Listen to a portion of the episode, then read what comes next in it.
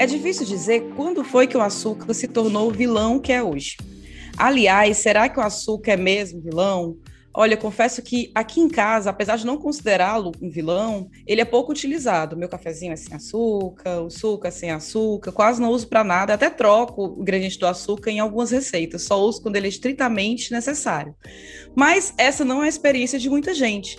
Aliás, você sabia que o açúcar ele pode ter lugar numa alimentação saudável? A questão seria como. O Ministério da Saúde aponta que a média de consumo anual de quem vive no Brasil é de 18 colheres de chá de açúcar por dia. Parece até muito, né? Mas o recomendado pela OMS é de até 12 colheres. E como reduzir o açúcar se ele é assim tão maravilhoso, se está presente nos momentos mais importantes da nossa vida, no nosso bolo de aniversário, nos chocolates da paquera, no nosso cafezinho depois do almoço, naquela sobremesa que a gente tanto gosta. No entanto, Apesar de doce, o açúcar é sim o vilão quando ele é consumido em excesso. Um pouquinho de açúcar no café, no chocolate, no sorvete, faz com que a pessoa esteja ingerindo açúcar quase que de 3 em 3 horas. Isso gera dependência orgânica, que pode desencadear comorbidades como cáries, obesidade, problemas cardiovasculares, hipertensão, diabetes e até mesmo câncer. Inclusive, você sabia que dia 26 de junho é celebrado o Dia Nacional do Diabetes? E aí, Quanto precisamos resistir aos doces, ao sorvetinho, aos biscoitinhos? É possível viver em paz com a sobremesa? Viver Bem o podcast da Unimed Fortaleza para uma vida mais saudável.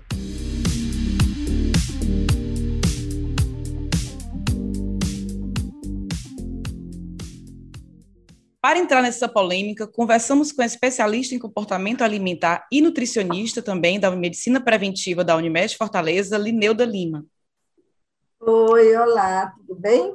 Oi, Lineuda. Então, oi. Como você está, como você estava falando, né, que a sua relação é uma relação boa com relação ao açúcar, o meu também é uma relação super tranquila. Talvez as pessoas até digam, ah, é fácil, ela é nutricionista, né? Eu sou nutricionista, lembrando, e também tenho especialização em comportamento alimentar. Mas não é isso, a gente, por mais que você conheça, você vai tentando, né? Se policiar, tentando se organizar e entender que todo alimento ele é possível de ser consumido sem problemas né? Desde que você tenha uma, uma relação boa, desde que você não consuma em grande quantidade, nem com tanta frequência, mas ele pode sim fazer parte da sua alimentação diária, né? Desde que você tenha uma alimentação mais saudável que você puder ter, e quanto mais você entende que é essa alimentação saudável, melhor você vai se relacionar né, com doces, com açúcar, muito bem. E no papo de hoje também temos a especialista em gestão da saúde e parte do time multidisciplinar da medicina preventiva da Unimed Fortaleza, Carla Gouveia. Oi, Carla. Oi, gente, tudo bem? Prazer enorme estar aqui com vocês. A minha relação com, com o açúcar, ela é hoje muito tranquila. Né? Eu acredito que fome na alma, comida nenhuma calma, né? Como diz aquela frase. E para cada objeto de desejo consciente, como a comida, né, muitas vezes, eu acredito que existe um objeto de desejo inconsciente. Então, trabalhar o comportamento, essa percepção de si, do que, que é importante, é, de como eu percebo a, a, as circunstâncias da minha vida, de onde eu quero chegar, eu acho que tudo isso influencia no que a gente considera ser saudável, né? Do que a gente considera ter saúde. Então, é, a relação com, com a comida, ou com o açúcar especificamente falando, eu acredito que ela parte também desse princípio, de você se conhecer e perceber o que que, que faz sentido para você, do que, que você tem que abrir mão, que você pode abrir mão das suas escolhas de forma consciente. E hoje, né, depois de um longo processo, eu tenho essa boa relação, né, porque eu investi nessa no fortalecimento do autoconhecimento. Eu acredito que é muito importante, não só para a parte da alimentação, do açúcar especificamente falando, mas também para qualquer área da nossa vida. Então, pensando nisso e pensando agora nessa relação com o açúcar, eu gostaria que a Linedo falasse, aí a Carla pode falar também, cientificamente, como a gente pode entender o que o açúcar, para quem está nos ouvindo principalmente, para mim também, que sou leiga, como é que eu posso entender o que o açúcar promove no nosso organismo? Tá, o açúcar, ele é um carboidrato, né, que a gente chama até carboidrato simples, a pessoa não entende bem, mas quer dizer que é aquele, é, quando você consome, quando você põe o carboidrato na boca, ele já começa a ser digerido e ele vai se transformar no seu organismo em glicose, que é o que você, que é o seu organismo vai usar. Né? Então, não é só o açúcar, mas vários outros alimentos, como, é, como cereais integrais, como as massas, de um modo geral, elas são ricos em carboidrato que vai se transformar em glicose no nosso organismo, né? Então, assim, essa a gente tem, a gente fica sempre pensando no açúcar, mas tem outros alimentos que, que fazem parte. E a principal função desses nutrientes, né, a gente chama alimentos ricos em, em glicose, rico em carboidrato, a principal função dele é fornecer energia para a gente. Né? O nosso o gasto energético é muito alto. Só lembrar que, mesmo dormindo, a gente está gastando energia. Né?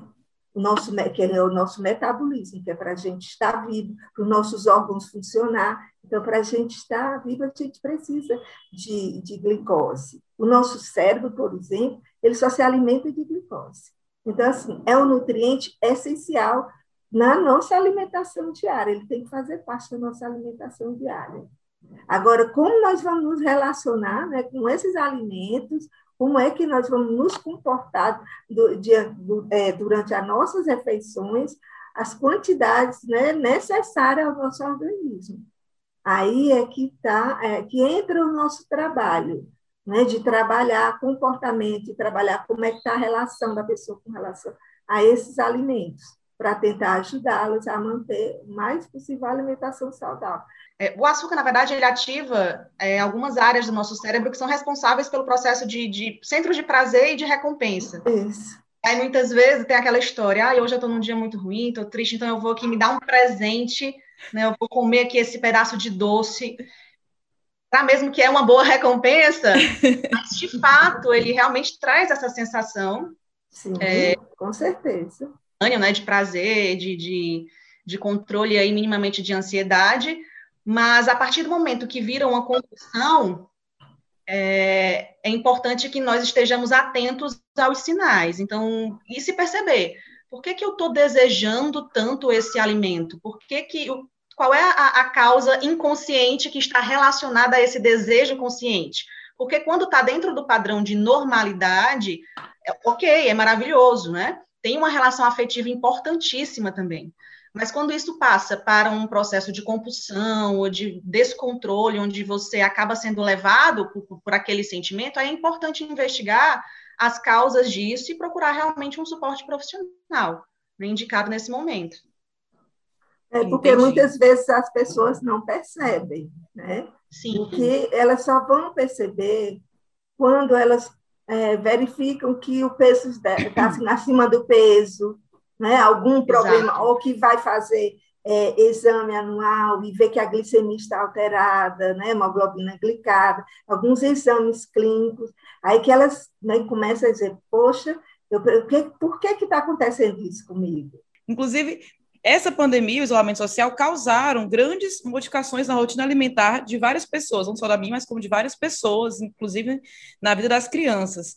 E esse fato é, está muito relacionado ao emocional e à perda de espaços de sociabilidade, como escola e outras atividades, né? Então, eu queria ouvir de vocês, da Lineuda principalmente, uhum. quais os principais desafios potencializados pela pandemia em relação ao consumo de açúcar? Ficou mais difícil controlar? O que é que você nota dos seus pacientes? O que é que você está percebendo é, pelas pessoas com quem você convive? Se, se, a pandemia trouxe uma maior dificuldade de controle da alimentação? É, nós estamos atendendo né, presencial agora no, no consultório da medicina preventiva e eu tenho observado demais essa angústia de todo mundo com relação à alimentação, descontrole que tiveram durante mais de um ano né, de pandemia. Então, todos têm essa angústia. Então, começo a trabalhar com eles a questão mesmo de comportamento, de parabenizá-los por eles estarem lá, se eles estão lá, é porque eles começaram a perceber de que precisam melhorar. E à medida que eles vão conversando comigo, eu vou tentando tirar deles aquela angústia de culpa, porque muitos se sentem muito culpados por, ter, por não ter conseguido ficar equilibrado né, emocionalmente, psicologicamente, durante todo esse período. Então, vou tirando essa angústia e vou, junto com ele, propondo né, um plano alimentar com mudanças comportamentais. Vamos ver, vamos avaliar onde é que a gente pode melhorar. E tentando tirar dele essa angústia, muitas vezes também orientando até procurar é, um acompanhamento, um suporte psicológico, porque é em, em todas as idades, independente de ser criança, jovem, adulto, está todo mundo, é, como eu digo, no mesmo barco, sabe? Nessa mesma angústia, nessa mesma preocupação. Claro que as crianças vêm, é, quem, os pais é que estão mais angustiados, né? Mas das crianças que assim a gente atendeu até agora, é, eles não, assim, os pais tentam na medida do possível até manter aquela mesma alimentação, muitas vezes permitindo algumas, né, algumas guloseimas de vez em quando, sabe? Eu acho que pela minha experiência profissional atual, é, eu, a gente tem recebido e conversando com as outras colegas nutricionistas, a gente tem percebido uma angústia bem maior dos pais, dos adultos mesmo. Pesou mais para os adultos que mesmo para as crianças, com relação à compulsão por doce, sabe? É mais é, criança, é mais adulto. É, quando é que a gente pode perceber, então, assim, como a gente falou, às vezes a gente quer se dar de presente um doce, a gente já traz essas. É, a gente já traz essas palavras positivas para certos alimentos, como também vem mensagens negativas para outros, né? Teve um episódio, nosso, nosso primeiro episódio, a gente falou um pouquinho do que era ser saudável e como às vezes o saudável, as pessoas viraram, virou até uma ofensa ou então algo ruim, porque você come uma saladinha, a pessoa, olha, só que ser saudável comendo salada, né? Como se fosse um, um hábito errado querer comer uma salada, ou enfim. E o doce, a gente já tem tudo pensando no doce de maneira positiva. Olha, vou me pre presentear com esse doce, é uma recompensa, eu estou merecendo, né? E, e tudo mais.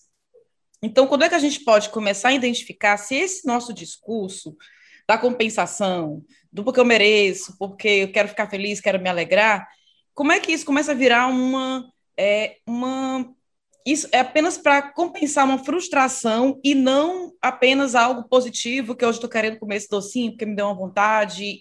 Como é que eu posso diferenciar da vontade saudável para essa vontade compulsória? Como é que eu posso perceber esses gatilhos que a minha, o meu consumo, a minha vontade por consumir doce está passando dos limites, virou uma compulsão, está virando uma compulsão? Como é que a gente faz para perceber isso? É, eu acho que assim tem aquela vontade, vontadezinha, né? Quando você está com aquela vontadezinha de comer um doce, quando você está com aquela vontade de comer um doce, e você começa a perceber também seus comportamentos. Tem pessoas que já compram e já deixam em casa. Muitas vezes até escondem, né? Assim, escondem, guardam em armário, às vezes até no, no quarto para dizer, não, tá ali, é só se eu tiver aquela vontade, se eu não conseguir me controlar. E qual seria, Lineuda, a quantidade hum. ideal de doce né, para que o nosso corpo funcione bem e que a gente se sinta feliz e saciado em relação ao doce? Qual seria, assim, uma quantidade saudável para isso? Isso é muito individual, né? Isso é muito individual, por quê? Porque é, o, do, o doce, o açúcar, como eu falei, além dos, do, do açúcar mesmo, né? Os doces, as guloseimas, que contêm muito açúcar, que é a sacarose, tem também os outros alimentos que também vão se transformar em açúcar. O arroz, a batata, né? É, o leite, por exemplo, tem a sacarose. As frutas, por exemplo, tem a frutose, que é outro tipo de açúcar. Né?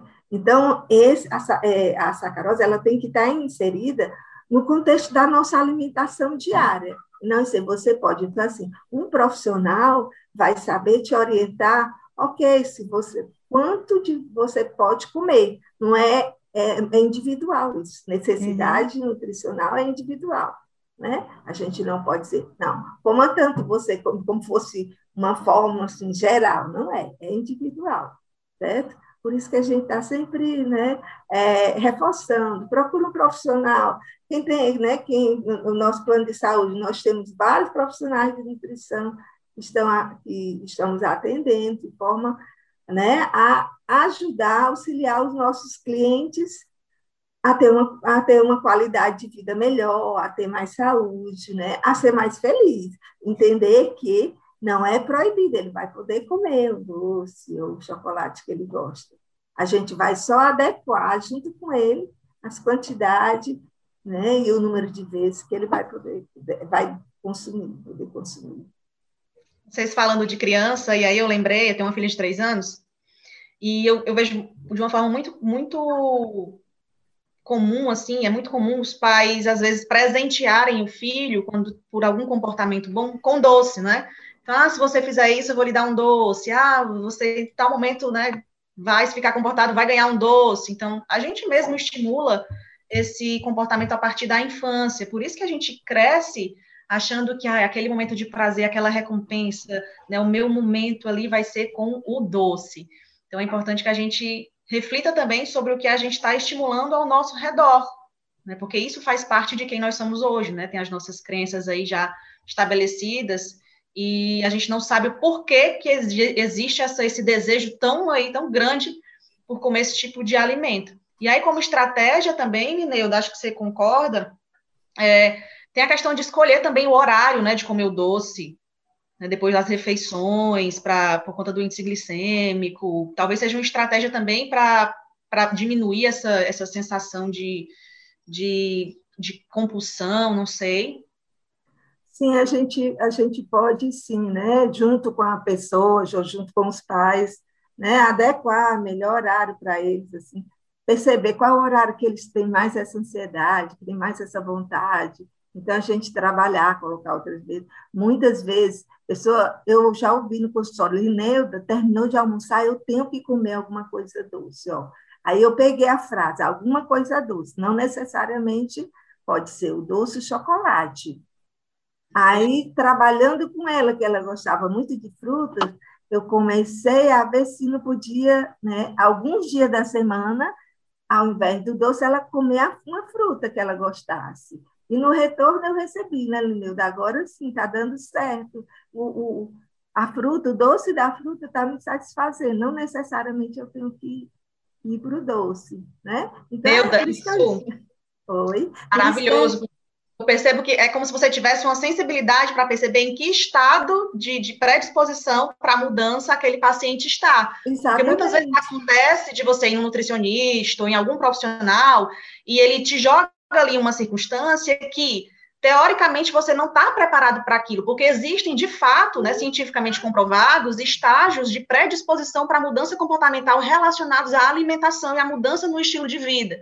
Então, fazer essas mudanças conforme o nível de predisposição para a mudança é estratégia fundamental para que a pessoa consiga, de fato, mudar aí os seus hábitos de vida. E aí, nessa transformação de, de inserir comportamento, eu lembro muito daquela, do, daquele livro Poder do Hábito, né, que fala sobre a deixa, a recompensa, né, o estímulo. Uhum. E aí, é, é importante também perceber, a, a gente sempre leva para a questão da alimentação, mas existem outros comportamentos também que podem trazer essa sensação de prazer, de, de, de, de relaxamento, né? De, de, às vezes até de segurança que você quer, que não tem relação exclusiva com, com a alimentação. E aí eu reforço também, por exemplo, a atividade física, outras, outras, outros comportamentos, meditação, às vezes leitura, enfim, encontrar realmente situações que vão te dar essa sensação é, inconsciente aí que você está buscando né, através da, da, da, comida, através desse alimento especificamente. É, o profissional tem que ter sensibilidade para perceber, né, tanto o nível de mudança que você está predisposto para estimular cada vez mais a alcançar aí um, um, uma, um nível de ação e de permanência de mudança, como também para sugerir outras, outras, outras atividades, outras alternativas, né, que não só a comida. Com certeza. E uma das coisas que a gente tem que chamar mais atenção assim, com relação, voltando aqui um pouco para a alimentação, o que é que está que tá acontecendo? Por que tanta obesidade? Por que tanto, né, tanto diabetes, tantas doenças crônicas que a gente está vendo, hipertensão, diabetes, crianças de 7, 8 anos, às vezes até menos, com colesterol elevado, com a glicemia alterada. Por quê? porque a indústria, né, a gente não, não desfazendo, mas assim, os alimentos industrializados, que a gente chama alimentos ultraprocessados, eles pegam o alimento de origem e ele acrescenta edulcorantes, vários sabores, principalmente açúcar. Então, isso vai fazendo com que as pessoas. Hoje é muito mais fácil. Ah, eu não tenho tempo de fazer um suco para meu filho, aí eu compro um suco pronto. A quantidade de açúcar, o valor nutricional daquele alimento é muito menor. E todos eles colocam, esses alimentos, podem prestar atenção, os alimentos ultraprocessados, eles são muito saborizados. Isso é para dar o quê? É a pessoa ficar como que viciada naquele sabor. Eu tenho prazer na alimentação muito mais fácil do que se eu tiver que preparar uma alimentação. Né? Então, a gente tem que ficar atento também, que a gente tem que aprender é, ou então retornar, né? nem aprender, é retornar ao tempo onde a gente descascava mais, cozinhava mais, né? comer alimentos o mais natural possível, minimamente processado. Isso vai Como ajudar. Como mãe, muito. eu digo que é bem desafiador, né? Assim, Com certeza. Trabalha, tem a rotina, então é. é. bem desafiador, mas assim, eu acredito muito que a qualidade dos nossos hábitos determina em longo prazo a qualidade da nossa vida. Isso é fato. Partindo desse gancho, a gente vai falar agora do outro lado do açúcar, né? Que é a demonização do açúcar também em excesso, a demonização em excesso, que também não é saudável e pode colaborar com o aparecimento de transtornos.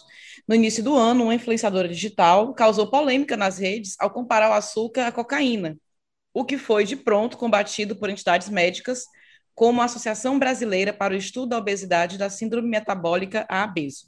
Na nota, a associação explica que, por mais que o consumo excessivo de doces seja prejudicial e possa facilmente virar um hábito, ele não é similar a um vício em drogas, por exemplo, né? E que esse discurso é bem problemático. Colocar o ingrediente, um ingrediente alimentar, inclusive bastante comum na mesa dos brasileiros, como comparar uma droga como a cocaína. E eu queria ver de vocês se vocês têm uma ideia de quando começou toda essa demonização do açúcar e como é que eu posso identificar se aquela. Acho que já falaram um pouquinho de como identificar a compulsão, né? Mas assim, como é que eu posso lidar com esse suposto vício em relação ao açúcar e quando é que começou essa demonização pelo ingrediente? É, eu acho que tem muito a ver com, com a questão da industrialização dos alimentos, né? assim, com as mudanças mesmo comportamentais. O que, que aconteceu? Eu acho que as, é, é, todo, é todo um processo assim de mudanças de, de, vida mesmo das pessoas. O que, que acontecia antes? Né? Não, os alimentos não tinham tanto alimento industrializados, é, as mães normalmente cozinhavam, se elas trabalhavam fora, mas de qualquer maneira tinha uma pessoa para cozinhar em casa. Então, assim, as refeições eram feitas em casa, em família. Para tentar suprir essa necessidade de trabalho, né, de toda a família ter que, que trabalhar para poder né, prover toda, toda a família, é, o que, que aconteceu? Começou a aparecer é, as refeições fora de casa. E como fazer para esse alimento durar mais? Então, começou a industrialização. Aí, colocar corante, conservante, acidulante. E isso, as pessoas foram consumindo e se tornou mais fácil. Né? E, e o que, que foi? É demônio? Não, açúcar não é. Como eu falei até antes, ele, pode, ele deve fazer parte da nossa alimentação. Né? Às vezes, de acordo com algum problema meu de saúde, eu preciso reduzir, né? preciso evitar um pouco mais. Mas aí também tem a ver com. Aí, aí entra o profissional, para tentar sensibilizar aquela pessoa, aquele momento que ela está vivendo. Né? Então, é tanto que hoje em dia, você vê as pesquisas, mais da metade da nossa população está acima do peso. Né? E o aumento então, assim, não é só do açúcar em si, mas dos alimentos industrializados que estão ali embutidos açúcar. Então, assim, eu acho que a gente está precisando refletir um pouco e repensar o que é que a gente quer para a gente, né? E, e ressignificar a nossa relação com a comida. Às vezes a gente consegue só, outras vezes né? a gente precisa de profissional. E perceber que a gente pode é, usar, é, consumir alimentos desde que de forma equilibrada. Isso é fácil? Não. Muitas vezes a gente não consegue só. Aí precisa entrar um profissional para nos ajudar, né? não só nutricionista, mas psicólogo, educador físico. Aí vem toda uma equipe multidisciplinar para ajudar né, as pessoas a melhorarem a sua saúde, a sua qualidade de vida. Eu acho que essa, essa demonização também veio junto com uma, uma larga escala de informação, né? A gente tem Sim. aí um, informação em todos os canais, o tempo todo, as pessoas estão informadas aí com tanta informação, e por um lado isso é bom, porque é, traz também para perto informações relacionadas a comorbidades, né, às doenças, ao número exacerbado de pessoas com diversas doenças crônicas e o quanto isso tem impactado a nossa vida e pode ainda impactar em longo prazo. Então, acho que o acesso a essa informação também ajudou muito a fazer com que as pessoas tivessem um, um acordar, né, um start aqui, nossa, realmente isso aqui é importante, isso aqui pode me fazer mal se eu consumir em excesso. E aí, é, nós temos aí o tempo todo essa informação sendo lançada e cada um faz o uso da maneira que acha correto, né? Tem profissionais e pessoas que são naturalmente mais restritivas acabam indo para esse tipo de linha, e aí, vez ou outra, surge aí uma informação como essa que a gente acabou de ver aí divulgada, né? Que eu achei muito coerente o posicionamento da Abeso em relação a, a, a esse comentário, né? Do, do, do açúcar ser relacionado a, da mesma forma com a cocaína. Carla, você falou desse acesso à informação. E aí também vem que o outro o lado negativo também desse acesso é todo mundo poder dar informações. Então, Exatamente. do mesmo jeito que a gente hoje em dia é fácil o acesso, a gente tem, é, inclusive, essa nova leva de influenciadores digitais que estão sempre postando o seu corpo perfeito, né, a sua vida perfeita, entre aspas, e a, as outras pessoas ficam achando aquilo como modelo e tudo que aquelas pessoas falam é, parece virar lei. lei, às vezes sem embasamento científico algum. E muita Exatamente. gente associa isso. Ah, então se eu parar de comer açúcar, eu vou ter aquele corpo. A gente sabe que não é bem assim. E a saúde vai bem além de, de estética. A estética é só um né, dos, dos, elementos que essa uma alimentação mais saudável que pode acontecer, né? Não é porque uma pessoa e acontece de forma é magra saudável. Também, né? Isso acontece de forma diferente, né? Não existe isso. Não dá para olhar para a pessoa e poder julgar se ela é saudável ou não, apenas pela aparência, né? Aquela ideia que a gente tem do que seria saudável. Acho que essa é a parte ruim da informação. É todo mundo agora é. tem um espaço para falar, para dar informação, mesmo sem, sem nenhum conhecimento. As pessoas chegam no consultório e falam assim: é, tá aqui, ó, eu quero, eu quero essa barriga, como é que faz? Eu quero essa coxa, como é que faz? Gente, né? você veio para o consultório errado. é bem complicado muitas vezes. Acontece muito mesmo, Carla, até com as, né, comigo também. Entendeu? Eu quero perder essa barriga aqui. É só isso que eu vim atrás, vim aqui com você para perder essa barriga. Né? E a gente sabe que realmente não é assim. E se, e se a pessoa não consegue, se eu não consigo abrir mão desse doce, né? Vamos agora pensar nisso. Dá para tá. compensar com atividade física? É um dos fatores? Ah, eu não vou abrir mão do meu doce, eu vou ter o doce. Como é que eu posso incluí-lo na minha vida, então, se eu não quero abrir mão de jeito nenhum? É, eu acho que a gente não precisa abrir mão, né? Como a Lineuda falou, não precisa abrir mão. A gente pode encontrar estratégias que podem aí estar alinhadas, inserindo o exercício físico correto, regular aí na sua rotina, você pode encontrar outras formas de melhorar o paladar, né, relacionado ao açúcar, ter uma, um processo aí de reeducação, talvez aprender umas receitinhas, como fazer isso de uma forma mais divertida, né, mantendo aí o, o, o que você gosta de comer. Eu acredito que as pessoas têm que primeiro estar dispo estarem dispostas realmente a inserir essa mudança, porque nada acontece de graça, a gente paga um preço para tudo na vida. Então, assim, olha, eu amo doce, não quero abrir mão do açúcar, eu amo meu refrigerante, não quero abrir mão disso, não quero abrir mão daquilo, mas em algum momento, para conseguir alcançar a saúde que você deseja, você vai ter sim que abrir mão de alguns comportamentos hoje. E aí não é abrir mão do açúcar, mas é ou do doce, é abrir mão da forma como ele está entrando aí, né? Da forma como ele está inserido na sua rotina talvez mudar a receita ou gradativamente inserir aí um, um, uma forma, e as Nutris conseguem fazer isso muito bem, de, de, de, doces que são extremamente gostosos, mas que são mais saudáveis ou menos prejudiciais à saúde, e fazendo esse processo de transição. Eu acho que quando você realmente quer e está disposto, tá aí dentro daquele nível de predisposição para mudança, você consegue sim inserir esses, essas pequenas mudanças aí na, na, na, rotina alimentar e de exercício. Mas tem que querer, porque não adianta, por melhor que seja o profissional, a equipe, o suporte, se a pessoa não estiver disposta a fazer esses pequenos ajustes, ela não vai, não vai fazer, por melhor que você seja como profissional. E aí você vai ter que inserir isso gradativamente e vai ter que ir aprendendo a, a inserir isso na sua rotina. É como aquelas pessoas falam assim: ah, eu detesto academia, eu odeio, Deus me livre, chego lá, passo mal. Só que o teu, o teu cérebro ele não sabe qual é o caminho que você precisa fazer para chegar até lá. A partir do momento que você vai uma vez, que você vai uma segunda vez, vai uma terceira vez, isso passa a ser um pouco mais fácil, porque o teu cérebro já vai aprendendo um caminho que você precisa fazer para realizar aquele comportamento em qualquer área, seja na alimentação ou no exercício. Então, vai se tornando um pouco mais fácil. Não quer dizer que você vai passar a amar. Ai, meu Deus, eu vou passar a amar exercício, crossfit, musculação, é a razão da minha vida. Em, alguns, em algumas circunstâncias, isso acontece por conta da, das liberações hormonais que a gente sabe que trazem uma sensação de prazer.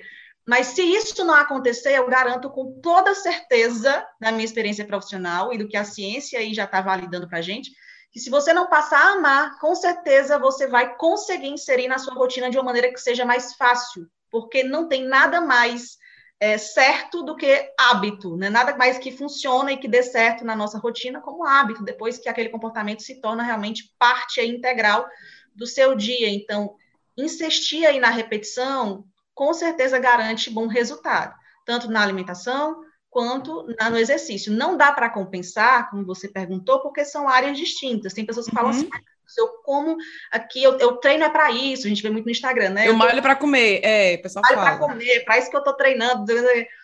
Então, é, é, são áreas diferentes, embora estejam relacionadas com a saúde, são áreas diferentes, não dá para compensar. Né? Quando a gente fala em emagrecimento, especificamente, em redução de peso de forma crua, a alimentação ela tem sim um efeito mais positivo em relação a isso. Você consegue se secar, né? falando aqui de uma maneira bem crua. É, você consegue sim reduzir peso se você somente se alimentar mais adequadamente ou fazer restrições absurdas. Isso é fato. Agora, para garantir saúde é, e uma série aí de, de consequências relacionadas à diminuição e riscos de doenças, você tem sim que inserir exercício na sua rotina. Isso não precisa ser absurdamente. É, eu tenho que passar três horas na academia de forma uhum. alguma. Não, não existe isso, é, tá? Eu queria. Mas uma coisa não compensa a outra. É claro que, vou, óbvio que a gente tem que pensar num, numa situação aí de gasto energético, né? Então, eu tenho que fazer exercício, eu vou me alimentar aqui corretamente, para você ter uma situação onde você vai gastar mais do que do que é, é, ingerir quando você está pensando num controle melhor de peso, tá? Mas uma coisa não substitui nem compensa a outra. Não substitui Entendi. mesmo. A gente tem, eu concordo contigo, Carlos, complementando. É, eu quero falar assim, que vai depender também do tipo de doce que, que a pessoa não quer abrir mão, né? Porque tem, é, como eu falei, os, os doces ultraprocessados, que eles são mais prejudiciais à saúde, ele vai formando células é, vai inflamando o teu organismo, né? Por mais que você por fora esteja com o corpo ok, mas por dentro, né, o teu sistema cardiovascular, seu sistema metabólico vai tá, vai, vai ser atingido. Não é porque eu vou queimar aquela caloria, não, mas a qualidade daquele alimento que eu estou consumindo tem tudo a ver com a saúde. Então, assim, exercício é fundamental, lógico, né? Nós estamos, assim, somos parceiros disso, a gente sabe que precisa mesmo questão de saúde, não só de estética, mas de saúde mesmo. Mas a minha preocupação maior com relação ao tipo de doce, o tipo de açúcar que a pessoa está consumindo. Né? Então, isso tem que realmente é, é, orientar a pessoa, dar o toque, ok, não quer abrir mão, mas assim, vamos avaliar que tipo de doce você está escolhendo no seu dia a dia, porque você até queima em, em termos de calorias, que a gente até, que você falou aí, é exatamente o balanço energético, né? Se eu estou gastando, se eu reduzo no processo de emagrecimento, eu reduzo o peso quando eu estou né, gastando mais do que consumindo. Isso é uma conta né, matemática, a gente chama balanço energético. Então, assim, mas a pessoa tem que ver realmente que tipo né, de preparação que ele está querendo consumir. Olhar bem os rótulos, olhar bem os rótulos então daquilo que é está consumindo, né? É, eu sempre digo, olha, um alimento, quando ele tem. Eu chamo muita atenção dos meus clientes para isso. Criem o hábito de ler rótulos. Não só aquela parte nutricional, dizendo quantas calorias tem, não. Mais importante do que a quantidade de calorias são os ingredientes que estão sendo usados para fazer aquele alimento. Então, se tiver uns nomes bem estrambóticos, você nunca ouviu falar na vida, repense se você vai consumir ou não. Com certeza, esse alimento é um alimento ultraprocessado. Ele Entendi. tem muito sabor, mas em termos de ser saudável para você, não é. Lineuda, você estava falando mais cedo de outros alimentos que também têm um alto teor de glicose, que não é só o açúcar, né? Até muita gente não sabe, inclusive, que um diabético não é só o açúcar que ele não pode comer, né? Eu até tenho um amigo que ele tem diabetes que ele brinca que fala que ninguém que, que quando ele pega um brigadeiro para comer, todo mundo briga, não, você não pode pegar, mas todo mundo oferece a ele um pão de queijo, todo mundo oferece um prato de macarrão sem problemas, e não sabe que às vezes tá, é, é, tem muito mais glicose naquela rotina de comer muitos carboidratos, né? Dependendo do carboidrato claro, do que o açúcar em si. Então a gente só liga o doce ao açúcar, mas não pensa também que algumas frutas, por exemplo, né, como uma banana muito madura, tem um alto teor de glicose. Não é só no chocolate que eu acho açúcar, não é só no doce. Quais são os outros alimentos que a gente está consumindo açúcar sem nos darmos conta? Mas assim, eu não estou dizendo que a gente não vai comer mais. É só que a gente, para fazer essa, essa conta do que eu posso comer, do que de ter um autoconhecimento até do que eu estou me alimentando. Onde mais eu estou consumindo açúcar sem estar propriamente dito ingrediente açúcar ali? Tá. É, só dar essa informaçãozinha assim, que o açúcar ele é, ele é feito a partir de quê? Né? Da cana de açúcar, certo? Então, ele é um tipo de açúcar que a gente chama de sacarose, né? que ela também, no processo de digestão, vai se transformar em glicose. Okay? Já as frutas, de um modo geral, todas as frutas, o açúcar da fruta é a frutose. Certo. Tá? Então, assim, não é glicose. Então, assim, esses ali, e, e aí você vai, e as massas, do modo geral, trigo, centeio, cevada, tudo que é feito desses, né, desses ingredientes, desses alimentos, eles realmente, no processo de digestão, eles vão se transformar em glicose. A goma, por exemplo, né? Uhum. A tapioca não foi endeusada?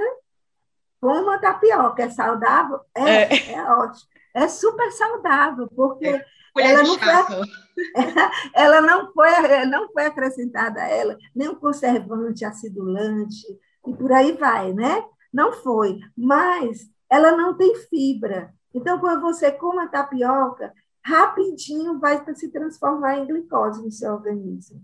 Por isso, assim, não é proibir, é que tipo de alimentos ricos em carboidratos você está consumindo porque assim, as fibras elas ajudam que a digestão vá ser mais lenta e que lentamente vá liberando glicose para o seu organismo. Eu sempre gosto de dar o exemplo do arroz, arroz integral e arroz branco, né? Em termos de calorias, de valor energético, é, se você come, vamos dizer, três colheres de arroz, tanto faz ser integral como o branco, vai ser praticamente a mesma quantidade de glicose que vai lhe oferecer. Só que a diferença é a velocidade com que essa glicose vai chegar à sua corrente sanguínea. No arroz branco, vai chegar muito mais rápido. Por quê? Porque quase não tem fibra. É diferente de como você consome o integral, o parborizado. Do mesmo jeito, a questão do açúcar.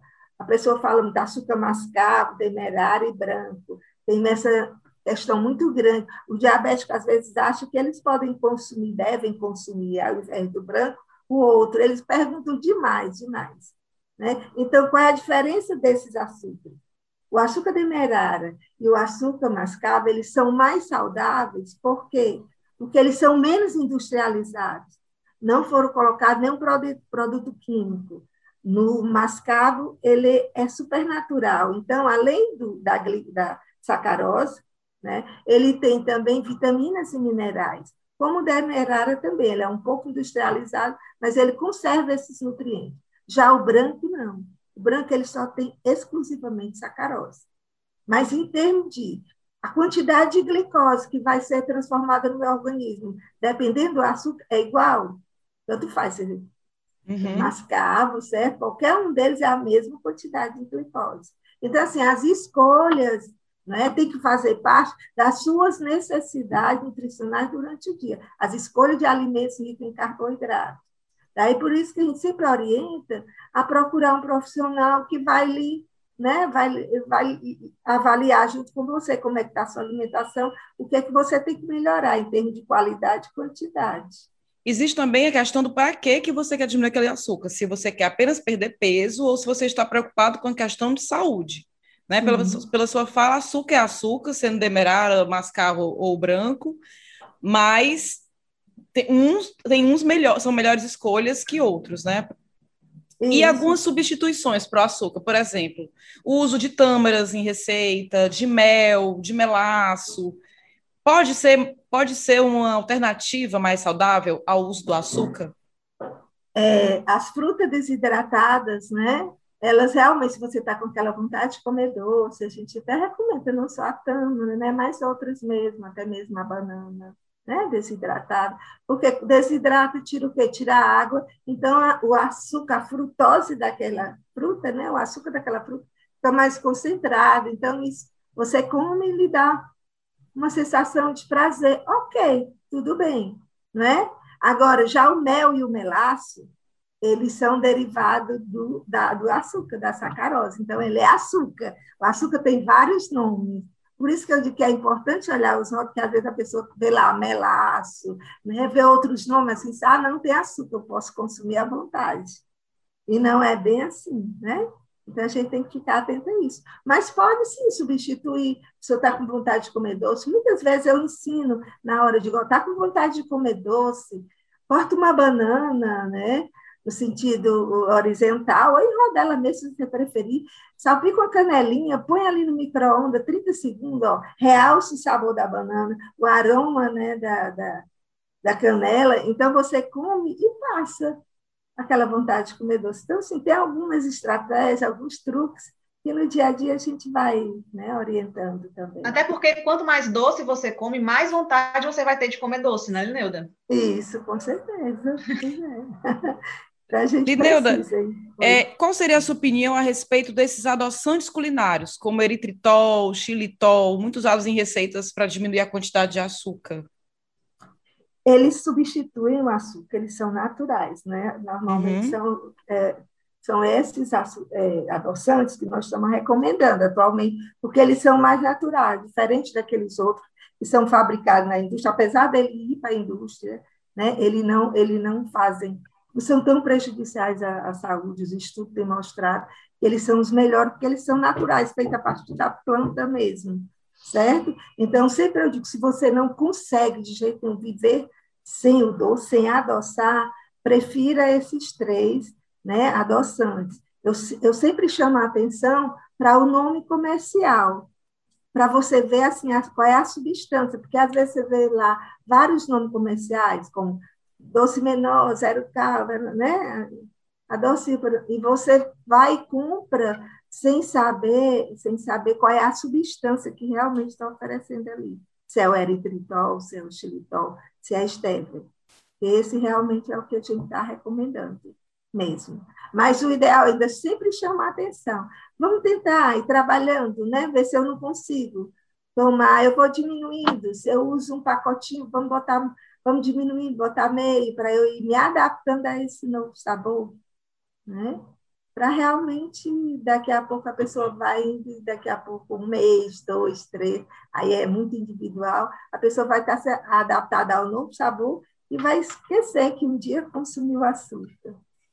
E à medida que ela for percebendo também as melhorias na vida, né, com a alimentação isso acontece muito rapidamente, ela vai se estimular também cada vez mais a continuar seguindo aí no, com esse novo comportamento, né? Isso. Ela vê as diferenças no corpo e na saúde, na pele, enfim. Em tudo. Em tudo Bom, Bom, para terminar esse papo, sem deixar você na vontade, vou contar alguns segredos da minha cozinha para que eu faça para driblar o uso do açúcar. E aí eu peço para a Carla e para a Lineuda, se quiserem falar também como fazem para driblar o uso desse açúcar, né? Um, a Lineuda já falou, como eu falei antes no comecinho, aqui em casa só tem açúcar quando eu preciso para alguma receita, porque também, gente, às, às vezes a gente usa um artifício. Olha, eu vou é, comer aqui um brigadeiro de massa de banana verde, né? Tem essas coisas que a gente vê na indústria e pensa, poxa, se eu tivesse uma rotina alimentar mais equilibrada, eu não precisaria abrir mão do meu brigadeiro mesmo de chocolate, né? Não precisaria fazer é, essas escolhas se eu compensasse de outra forma. Uma coisa que faço aqui em casa não é não fazer suco. Aqui a gente não toma suco porque eu prefiro comer a fruta. Né? Uma laranja me deixa saciada, mas eu não faço um suco, um copo de suco com uma laranja. E aí já, já tira a, a ideia. E pensar em sucos que você, com o gostinho da fruta, não precise de açúcar. No meu caso é bem particular, porque até limonada eu tomo sem açúcar. Já acostumei de um jeito tal que, que gosto que não uso açúcar nem para isso, nem para suco, nem para o cafezinho, o que seria um problema, porque eu tomo assim, umas três, quatro xícaras de café por dia, aí é outro problema, vou nem falar dele agora. E o uso de algumas frutas no lugar do açúcar, quando me referi à tâmara, que perguntei para a Lineuda, é que usar a tâmara no lugar do açúcar, é processar alguma coisa com a tâmara para adoçar um bolo ou um mousse, e até os usos, o uso de adoçantes culinários, como é o caso do eritritol e do xilitol, que aí eu, eu trago um pouquinho da fala da Carla, que é o autoconhecimento. Eu já usei aqui em casa o eritritol e o xilitol, um preparo de mousse, de chocolate e bolo, mas eu me dou melhor com eritritol, ele tem, me dá menos reação, é, é, o eritritol, ele me dava algumas reações no estômago que eu não gostava, e, aliás, o xilitol, e o eritritol me deu melhor, eu já escutei isso de outras pessoas que, é, que, que não tem reação nenhuma, então autoconhecimento também é importante. Para finalizar, vocês têm alguma dica de como driblar o uso do açúcar nas receitas de casa? É, eu concordo contigo, né, com relação às frutas, realmente é melhor consumir a fruta, né, e, e, ainda tem uma coisa a mais, além do, ao invés do suco, né? A questão quando você, para fazer um suco de laranja, você, se for numa época que a laranja está muito boa, muito suculenta, você tem que usar no mínimo duas, duas laranjas para fazer um suco, né? Enquanto você vai consumir uma laranja, isso lhe dá satisfação e tem a fibra, isso faz com que você mastigue, isso ajuda no seu no processo de digestão e ajuda você a perder peso, né? Mastigar é algo fundamental para a nossa, nossa redução de peso. Lógico que vai depender do que a gente está mastigando, né? Porque alguém ouvindo eu falar isso pode dizer, ah, então vou comer doce, mastigar bem muito doce, que vai dar legal. Não é bem assim. Então, assim, a fruta é uma, né, uma boa pedida, não só a tâmara, mas a ameixa também. Uvas passas podem ser usadas também nas preparações, certo? Para né, adoçar, para dar esse saborzinho doce. E aquela, aquele exemplo que eu dei também da banana, que você pode usar a banana né, também, para colocando a canelinha e dando aquele realce, dando uma esquentadinha ali é no micro-ondas. É, é super gostoso, né? E entender que nada é proibido, que a gente tem que começar a perceber mais como é que está a minha relação com a comida, com os alimentos, com o doce, e o que é que eu posso melhorar? E se isso está me angustiando, se eu estou preocupada, ah, então vou procurar um profissional para me ajudar, né? A me relacionar melhor com a comida, tá certo? Essa é a minha dica. Eu adoro fazer misturinhas, então sempre quando eu estou com vontade de comer um doce ou um mousse, já congelo logo a banana, misturo ali com o maracujá, deixo dentro do maracujá, coloco na geladeira, fica uma delícia. Às vezes também, quando a vontade de comer chocolate está muito alta, vou lá, pego o cacau, misturo com a banana, a banana bem madurinha também, banana tá em tudo, né? Pra... É. conta do doce. Então, é, eu recorro a essas receitinhas, né? Hoje a gente tem aí, é, tem um lado bom e um lado ruim. Um lado bom é que dentro da, da, dessa mídia toda, a gente tem aí muitas receitas também, profissionais disponibilizando isso na internet, então fica mais fácil de, de fazer esses testes. E eu adoro, testo com minha filha, ela adora também. Então, eu vou apostando nessas receitinhas de misturar frutas, às vezes colocar ali um cacauzinho, canela, uso muito também. Eu acho que é isso, é você se permitir a experimentar coisas diferentes, né? E gostando, ah, gostei disso, não gostei, e fazer sua própria combinação, muitas vezes, né? Uhum. Bom, então fica a lição que a gente merece sim um docinho de vez em quando. Já estamos vivendo um momento tão difícil, então não vamos nos privar dessas pequenas alegrias, mas olhando para o todo. Não vamos nos compensar aí todo dia, não, que também não dá muito certo. Queria muito agradecer a, a conta vem. A conta vem, é, cuidado. Queria muito agradecer a participação da Lineudo e da Carla. Aprendi muito hoje. Muito obrigada a todos que nos ouviram. Nosso Papo Doce fica por aqui. Para não perder mais dicas, siga o podcast Viver Bem e compartilhe com quem quer viver de forma mais saudável, leve e feliz. O podcast Viver Bem da Unimed Fortaleza é uma realização do grupo de comunicação O Povo. Coordenação Paula Lima, roteiro Ana Beatriz Caldas e Paula Lima, produção Diego Viana, edição Mariana Vieira.